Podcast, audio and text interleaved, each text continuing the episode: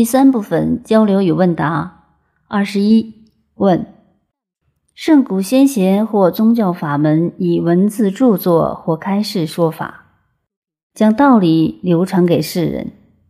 难道在初始时候的先人们就理解了现在课程中所叙述的维度空间和能量理论吗？答：其实宇宙真理是超时空的。另外，智慧的特点。在于可以应时应运地选择它的表达方式，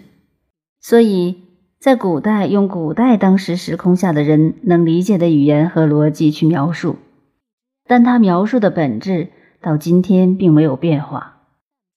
而今天的人所建构的所有知识系统，其实跟智慧是可以关联的，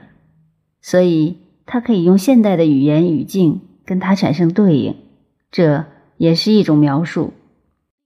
所以，我们说的维度也好，能量也好，它是借现代人的思维逻辑，借现代人的这种思维方法，对智慧的一种描述而已。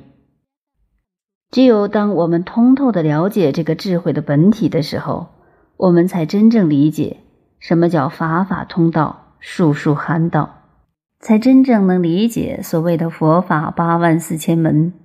才真正能够理解到神无时不在。无处不有。